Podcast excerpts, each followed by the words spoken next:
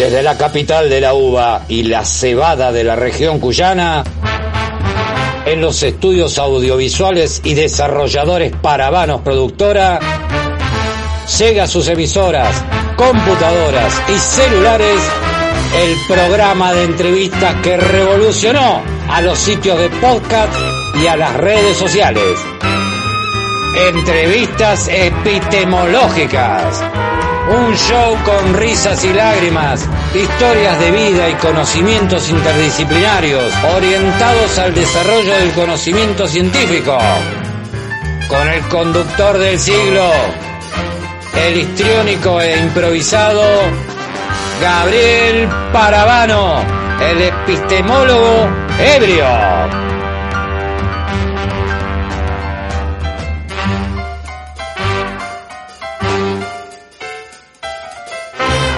Salud, gente. Qué maravillas epistémicas y qué maravillas científicas nos están esperando esta noche, con un invitado de lujo, con los gatos durmiendo sobre los papeles de preguntas y esta noche bebiendo cerveza Action producida en Rawson. Si sos de la Patagonia Argentina, esta cerveza es la que debes tomar para que puedas hacer ciencia y filosofía está como para ganarse un financiamiento internacional de 5 años.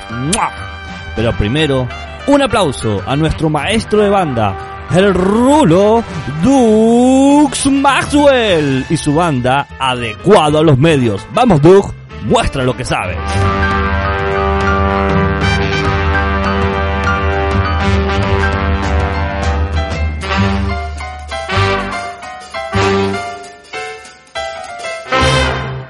Bienvenidos a este serial de entrevistas que yo, Gabriel Paravano, el epistemólogo ebrio, les trae con un micrófono en una mano, la cerveza en otra. Hay muchas chances de que las preguntas no nos lleven a ningún lado. Antes de presentar al invitado de la noche, permítame explicarles de qué va todo esto hemos creado con un equipo colaborativo ilustrísimo, Philip Kitchen y Mario Bunge, un grupo de 20 preguntas epistemológicas o filosóficas, si así lo quieren, divididas en dos secciones. Por un lado, el trabajo cotidiano del entrevistado y, por otro lado, sus ideas generales sobre su disciplina o su ciencia. Las preguntas son simplemente motivadoras para charlar o escuchar lo que hacen aquellos que se dedican a la ciencia.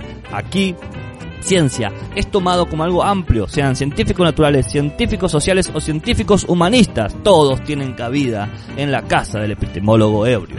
Los entrevistados son libres de contestar las preguntas que quieran, por ello algunos respondieron todo, otros un 50% y otros nos colgaron el teléfono en nuestras narices y hasta nos bloquearon las redes sociales. No hay problema, los filósofos estamos acostumbrados a los malos tragos. Salud action por ello.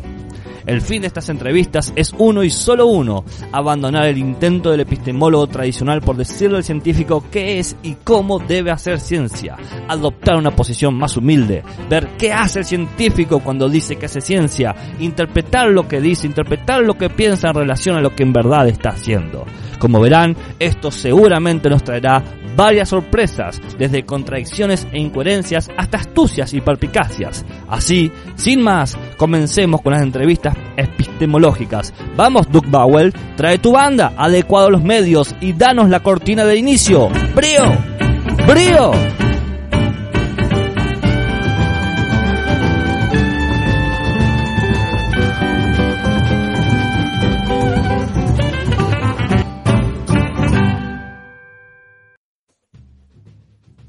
Aquí estamos con la maravillosa entrevista de Gabriela Marisa Iglesias, genetista molecular viróloga, pero que seguramente muchos de ustedes la conocen por sus páginas en YouTube, Facebook, Instagram y Twitter.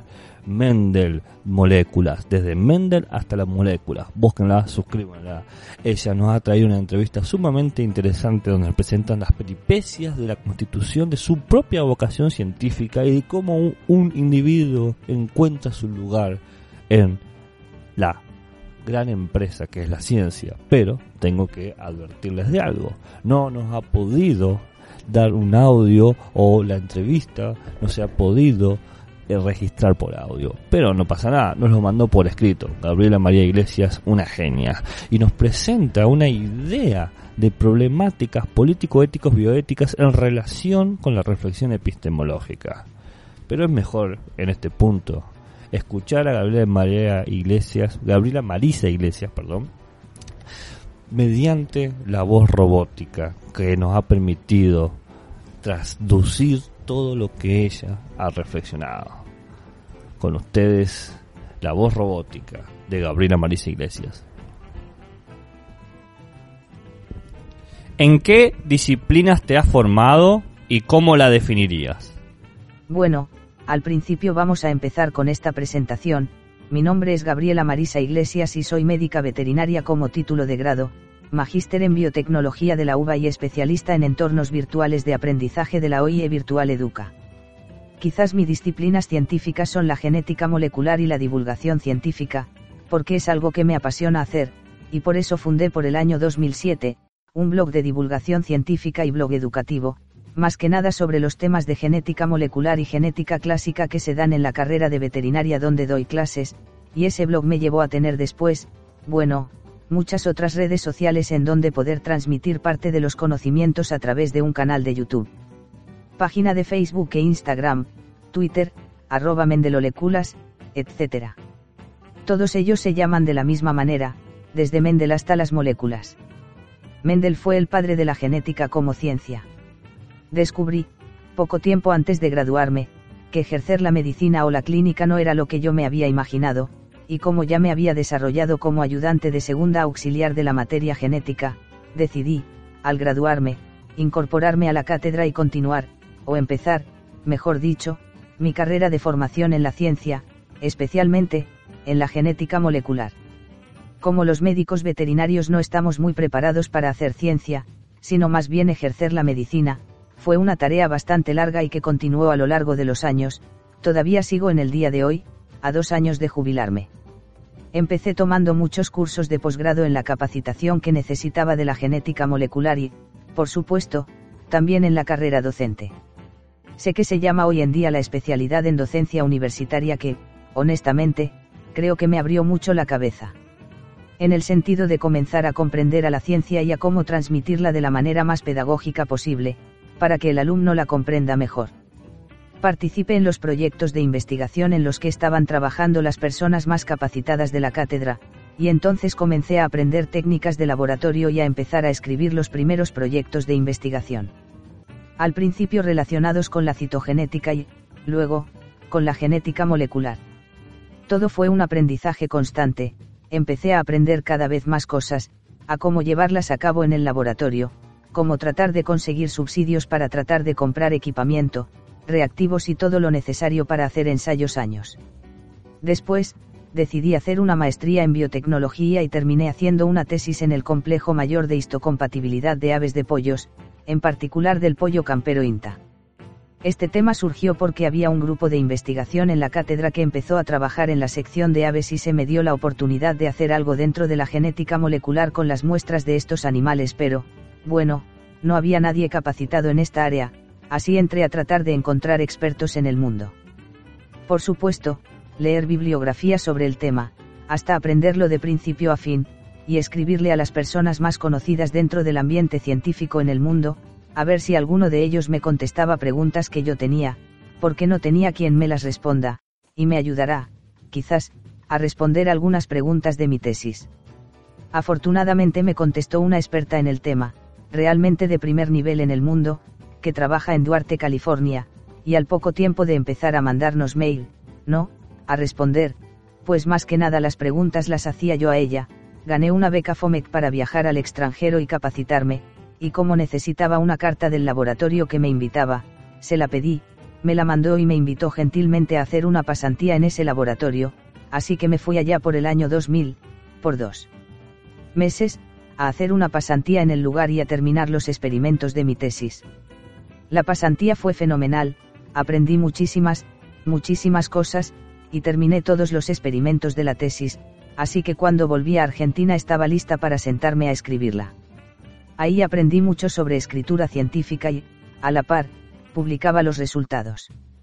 Lo que también fue todo un aprendizaje, como escribir en inglés de manera apropiada, usando el lenguaje apropiado, usando figuras apropiadas que ilustren lo que yo quería mostrar.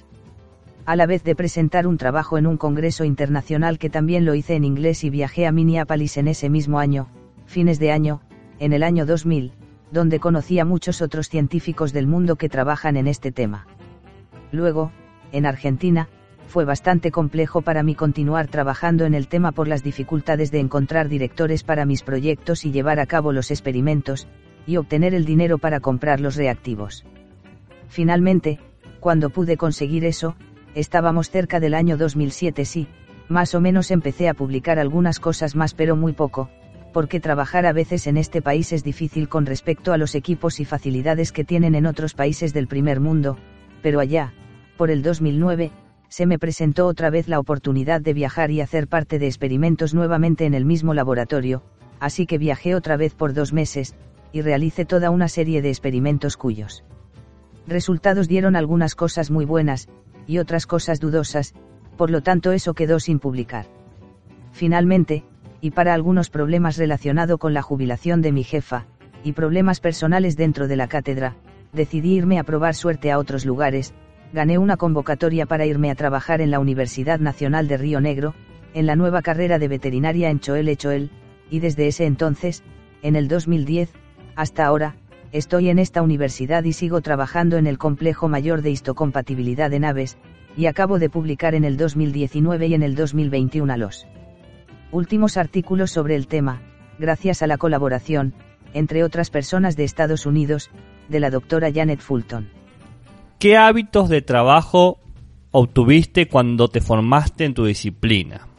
Obviamente uno adquiere muchos hábitos diferentes, bueno, aprender a trabajar en un laboratorio como, la higiene, ponerse el guardapolvo, los guantes, cuidarse de no contaminar, aprender a hacer técnicas de laboratorio, aprender a tomar una pipeta, usar y preparar las soluciones, como calcular la molaridad de las soluciones, etc. Muchas cosas que, quizás, había visto en teoría en algunas materias de principio de la carrera de veterinaria pero que, obviamente, uno no las termina de comprender completamente hasta que no las aplica. Luego, los hábitos más difíciles de adquirir y perfeccionar son la escritura científica, la redacción de proyectos o subsidios de investigación y la búsqueda bibliográfica, por supuesto que creo que esta es la primera. En realidad, cuando uno decide trabajar en un tema, lo primero que debe hacer, es beberse en ese tema y en quienes trabajan en ese tema, y tratar de comprenderlo de la mejor manera posible, así que estudiar inglés y leer inglés lo mejor posible y hablarlo también. ¿Qué textos de tu formación consideras importante para tu disciplina? Esta es una pregunta bastante difícil de contestar para mí porque no tengo un texto de preferencia en mi formación, porque ha sido muy variada mi formación desde la veterinaria, luego la biotecnología, la genética molecular, y en cada una de ellas hay textos e importantes, pero hoy en día, quizás los textos y como los libros suelen quedar en desuso muy rápidamente, porque la investigación científica acelera de una manera tal que no da lugar a las actualizaciones en castellano, las traducciones. Llegan tarde, mis textos más importantes a veces se convierten en los trabajos científicos en sí mismos y en la traducción de libros del inglés. Quizás uno de los textos que más me marcó el interés por la ciencia, fueron los textos de divulgación científica publicados en la revista Investigación y Ciencia, la versión en castellano, sobre genética, especialmente, la genética de los anticuerpos de Susumu Unagawa. ¿Qué aspectos históricos conoces de tu disciplina?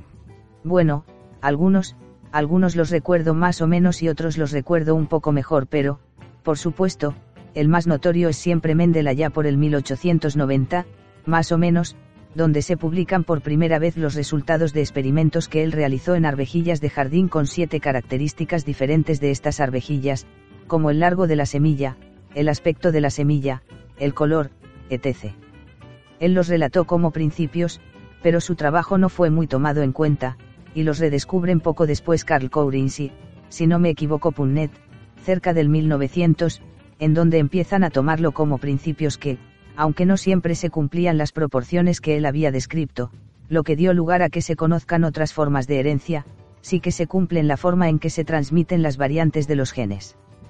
Así que luego se establecen como leyes, y ahí se conocen como las leyes de Mendel que explican cómo se pasan las características de padres a hijos. Lo maravilloso de Mendel fue que, si bien él no sabía ni qué eran los genes ni qué eran las variantes de un gen, o los alelos de un gen, que él los llamaba factores, hoy en día, gracias a lo que se sabe de la división celular de los cromosomas y que los genes están en los cromosomas, que son todos los descubrimientos posteriores, se pueden explicar perfectamente las leyes de Mendel a través de cómo se separan los alelos de los genes, o cómo se transmiten los genes en la meiosis. Se pueden explicar perfectamente los resultados que Mendel obtuvo. Luego, por supuesto, quizás el descubrimiento más importante en mi área, es el de Watson y Crick de la molécula de ADN, gracias a una cristalografía de rayos X en realidad de una molécula de ADN que, junto con lo que ellos venían trabajando y teorizando, dio lugar a la estructura molecular del ADN que fue publicado en 1953. Luego, por supuesto, el descubrimiento de las enzimas de restricción, que permite el nacimiento de la ingeniería genética y la de la PCR, reacción en cadena de la polimerasa, por Carimalis, como técnica de avanzada para amplificar ADN, aunque ha dicho luego barbaridades acerca de, por ejemplo, negar el virus HIV, entre otras. Por supuesto no puedo dejar de mencionar a los anticuerpos maanaclonals de nuestro César Milstein. Bueno, hoy en día, la técnica de CRISPR para editar el genoma dio la secuenciación humana que abrió muchísimas puertas y fue seguido, después, por los proyectos de secuenciación del genoma completo de muchas de las especies domésticas, aves y bovinos, equinos, caninos, etc. Abrió muchísimas puertas para hacer otras cosas. ¿Prefieres realizar tu trabajo científico de manera individual o grupal? Obviamente grupal, es mucho más enriquecedor. ¿Cómo explicarías tu actividad científica en tu trabajo cotidiano? Bueno, yo hago las dos cosas, hago investigación y ciencia, porque soy docente exclusiva de la Universidad de Río Negro. Así, aquí, mi trabajo cotidiano no es todos los días igual, dependiendo de los experimentos que tengo que hacer, si tengo proyectos que escribir o resultados que procesar, o prepara material para una clase. ¿Cuáles son los problemas que consideras más difíciles de tu trabajo científico? Creo que la complicación más seria de los científicos siempre va a ser la de conseguir fondos para hacer sus experimentos, escribir proyectos de investigación, hacer informes todo el tiempo, dirigir gente es un trabajo complejo pero súper gratificante, pero sin duda la búsqueda de fondos y de la justificación de para qué se va a usar cada cosa de los fondos, es la cosa más molesta que un científico debe hacer. ¿Cuáles son los problemas que considera más fáciles de tu trabajo científico? Creo que las cosas que más disfrutamos los científicos es estar en el laboratorio y hacer experimentos. Creo que todos tenemos un niño interior que le gusta jugar jueguitos de ciencia, de química y esas cosas. Si así fuera, ¿qué elementos no científicos consideras que influyen en tu trabajo científico? La política molesta, eso de ser siempre políticamente correcto, estar en el lado adecuado de las cosas para conseguir financiación, son todas esas cosas que influencian muchísimo en lo que se puede hacer y lo que no se puede hacer y por qué. A veces, también, la dureza de las correcciones de los editores o revisores de un trabajo científicos pueden llegar a ser molestas cuando las dicen de manera brusca o violenta. ¿Qué consejos le darías a alguien que se quiera dedicar a tu disciplina? Que se apasione por lo que quiere hacer, y que sea lo que sea que le apasione por hacer en la vida, eso es lo que tiene que hacer si quieren hacer ciencia, deben hacerla de la manera más ética posible, cumpliendo los parámetros de las publicaciones internacionales, aspirando siempre a tratar de hacer lo mejor que se puede con el presupuesto que uno tiene, meterle muchísimas ganas, porque esto es una verdadera vocación. ¿Cómo definirías a la ciencia? Es muy complejo definirla, pero es la organización de los conocimientos de distintas ramas sociales, matemáticas, naturales que surgen de los descubrimientos basados en experimentos. ¿Qué consideras como una verdad científica?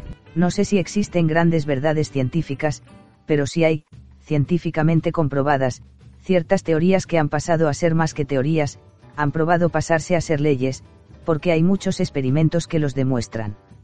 Es una manera que eso es correcto porque esa tesis fue correcta. ¿Cómo comprendes al progreso científico. Lo considero sumamente actual, de moda, porque la ciencia está avanzando rápidamente y, gracias a ese avance de nuevas tecnologías, de nuevos aparatos, qué nuevos y qué tipos de experimentos, se progresa de alguna manera en las ciencias naturales. Por decir un ejemplo, aquí en donde yo trabajo es a pasos agigantados, gracias a mucho desarrollo tecnológico, por ejemplo, esto permite ir avanzando o haciendo lo que se llama un progreso en la ciencia, al mejorar la calidad de la información, mejorar la cantidad de resultados que verifican una teoría. ¿En qué consiste para ti el método científico? Consiste básicamente en tener una teoría y barra o una tesis sobre un determinado tema, y el diseño de todos los experimentos que hay que llevar a cabo para tratar de refutar esa tesis o no darle crédito de alguna manera o, al contrario, darle apoyo y aquí, está la crisis. Eso es en sí el método científico, que no siempre se sigue, depende mucho de la rama de la ciencia. ¿Cuáles consideras que son las características principales del lenguaje científico? No sé bien a qué se refiere la pregunta, el lenguaje científico normalmente es el lenguaje que uno usa para transmitir a otras personas de la comunidad científica los resultados de nuestros experimentos. ¿Cómo definirías al sujeto que hace ciencia? Lo definiría como un científico.